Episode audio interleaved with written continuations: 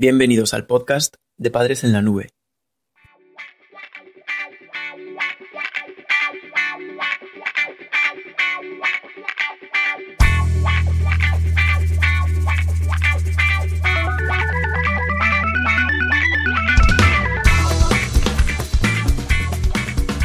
Hola madres y padres en la nube. Bienvenidos al capítulo número 21 de nuestro podcast. Este episodio ha sido escrito por nuestra compañera Patricia. Hoy hablaremos sobre el ciberbullying en la adolescencia. El ciberbullying en la adolescencia o ciberacoso es un tipo de agresión entre iguales que se ejecuta a través de las TIC, tecnologías de la información y la comunicación. Se lleva a cabo por parte de una persona o varias hacia un solo objetivo por el simple hecho de que éste no puede defenderse. En este capítulo analizaremos las causas y consecuencias de esta práctica y de qué forma puedes ayudar a tu hijo a luchar contra ella. El ciberbullying en la adolescencia es una mutación del bullying. Hace unas semanas teníamos otro capítulo en el que hablábamos sobre el bullying y sus diferentes aspectos. Hay que señalar que ciberbullying y bullying son comportamientos que persiguiendo un mismo objetivo presentan matices distintos con diferentes repercusiones. Así pues, el ciberbullying merece una consideración aparte, tanto por su uso como por su alcance.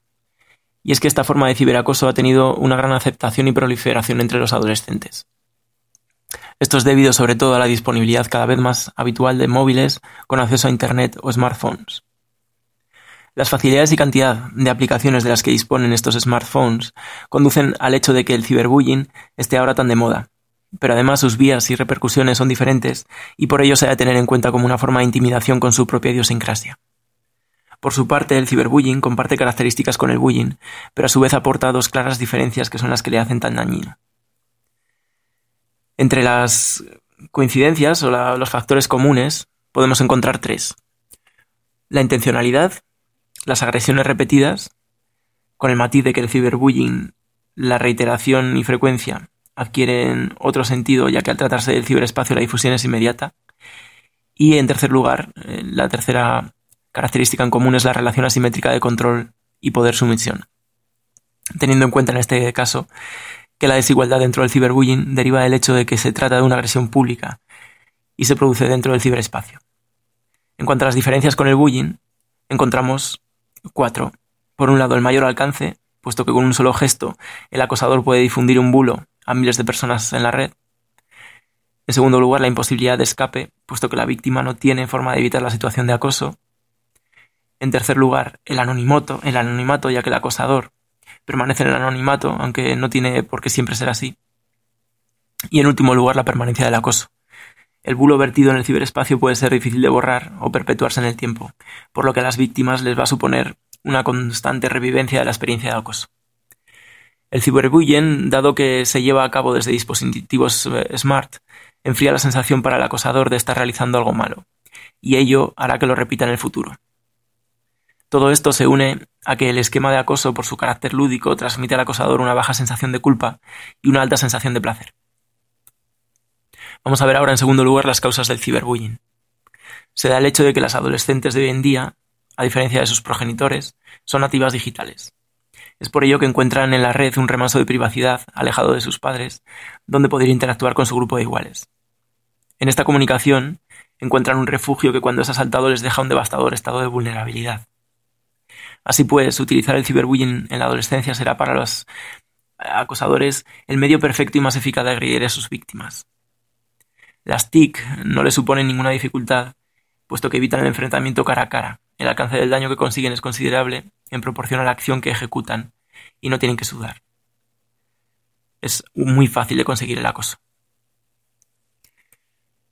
En tercer lugar, vamos a ver las herramientas que nos sirven para detectar el ciberbullying. Con lo que hemos expuesto hasta aquí, queda patente que el ciberbullying y el bullying son dos conceptos que han de ser tratados por separado. De hecho, los cuestionarios para evaluar uno y otro son diferentes. Sin embargo, la mayoría de herramientas de diagnóstico referentes al ciberbullying aún están por perfeccionar y quedan varios aspectos por delimitar. A esto se une que el avance de las TIC no hace más que crecer a un ritmo trepidante.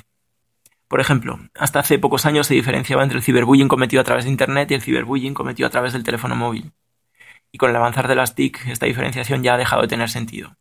Hoy en día se considera tan solo el aspecto de los smartphones, ya que los adolescentes parecen llevar uno pegado en las manos. En los cuestionarios que estamos tratando de evaluación del ciberbullying, se suelen considerar las siguientes conductas, estas siete conductas. La exclusión social, es decir, impedir que la víctima participe en una red significativa específica. En segundo lugar, la denigración, que es difundir información falsa e hiriente sobre el acosado. En tercer lugar, el hostigamiento, difundir mensajes ofensivos sobre la víctima. En cuarto lugar, la suplantación de la identidad, hacerse pasar por la víctima en ciertos foros, de tal forma que durante el chat la víctima queda en ridículo. Quinto lugar, la violación de la intimidad, difundir secretos o imágenes íntimas. En sexto, la persecución, enviando mensajes amenazantes. Y en séptimo y último lugar, el happy slapping, que es agredir a la víctima con el fin de grabar la agresión y difundir luego la grabación en la red. Y lo que vemos en, en quinto lugar es que en los resultados acerca del bullying, en estos cuestionarios, a pesar de sus limitaciones, hemos encontrado que a través de resultados del Observatorio Estatal de la Convivencia Escolar, un 2,5% del alumnado puede haber sido víctima. En estos estudios se encuentra que puede ser entre el 2,5 y el 7%. Y se ve también que entre un 2,5 y un 3% habría sido agresor. Todo esto en los dos últimos meses. Y los estudios van avanzando porque cada vez esto va más rápido.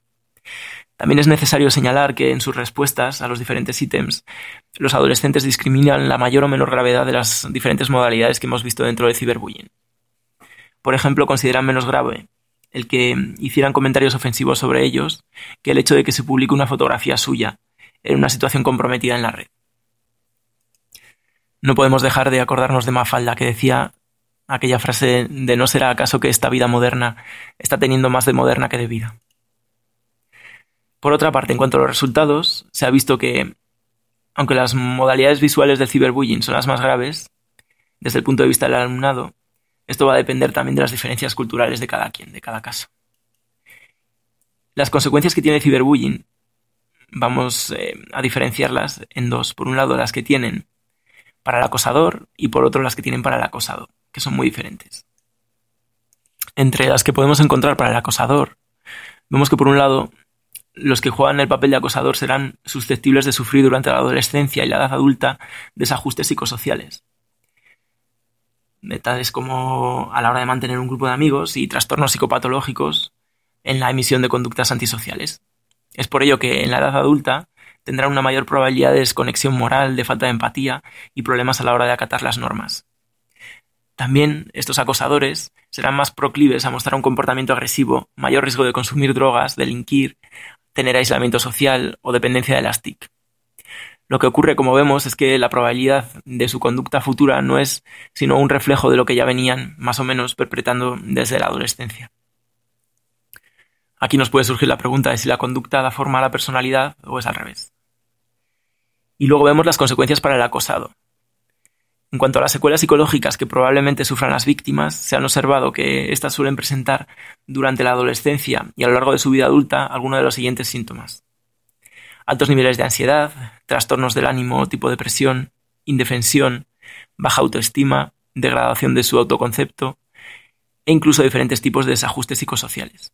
También se ha observado que muchas de las víctimas, mientras están sufriendo el acoso, presentan bajo rendimiento académico, dificultad para concentrarse e incluso absentismo escolar. En un futuro se ha visto que van a ser más vulnerables al estrés, a emociones negativas como el miedo y a tener pensamientos suicidas. Y por último vamos a darte algunas claves para luchar contra el ciberbullying. Y sobre todo vamos a ensalzar el papel de las familias. Dado que el ciberbullying es un acoso entre iguales que no ocurre de forma exclusiva en el ámbito académico, no podemos exigirle exclusivamente tampoco a los colegios, a los centros educativos que adopten medidas.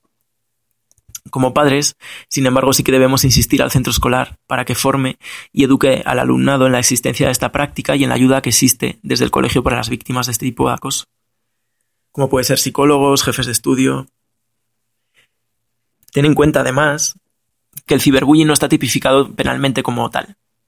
Siempre se puede enjuiciar esta práctica con otras leyes que sí contemplan el acoso y la agresión verbal, pero no hay un apartado concreto en las leyes de momento. También se ha encontrado que muchas veces es difícil que se pueda probar quién o quiénes están detrás del acoso. Sin embargo, a medida que se desarrollan las nuevas tecnologías y las redes sociales es más sencillo identificar a los culpables. Como no existe una forma eficaz de prevenir este tipo de acoso, lo mejor será, como siempre, mantener con tu hijo una adecuada comunicación basada en la confianza. Esperamos que este podcast te haya servido para mejorar tus habilidades como padre o madre. Recuerda que accediendo al artículo en nuestra página web podrás realizar un sencillo test para ver si has entendido el contenido. Haciéndolo obtendrás puntos de usuario para conseguir cursos gratuitos y ventajas exclusivas. Además tienes un vídeo resumen y una completa bibliografía sobre el tema si quieres ampliar información o consultar las fuentes que hemos utilizado. Gracias por escucharnos. No te pierdas el próximo episodio del podcast de Padres en la Nube.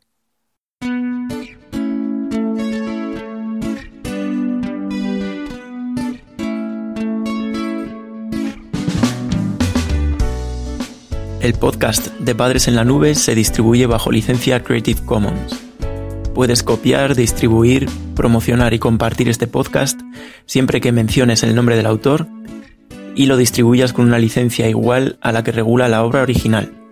Toda la música que has escuchado en este capítulo pertenece al álbum Funky Stereo del grupo Pierre Pasligne, podcast creado y distribuido desde España por Félix Martínez, Padres en la Nube 2015.